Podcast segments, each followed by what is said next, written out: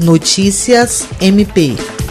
O Ministério Público do Estado do Acre, por meio da Promotoria Especializada de Defesa da Saúde, firmou termo de ajustamento de conduta com o organizador de uma festa que descumpriu normas sanitárias de prevenção à Covid-19, atualmente em vigor no Estado. O TAC, assinado pelo promotor de justiça Glaucio Shiromoshiro e pelo produtor do evento, foi motivado pela notícia que chegou à promotoria sobre o descumprimento de protocolos sanitários da Covid-19 durante a festa, Vista-se de Preto, realizada no Hotel Terra Verde no dia 11 de dezembro. O promotor destaca no documento que, dentre outras medidas previstas no Decreto 627-2020, o estabelecimento deixou de obedecer claramente aos disciplinamentos de evitar aglomerações, capacidade máxima de pessoas pela área de circulação no local e o distanciamento de dois metros entre as pessoas, evitar qualquer tipo de circulação no ambiente e vedada a circulação de clientes sem máscara pelo estabelecimento. O organizador do evento compromete-se ainda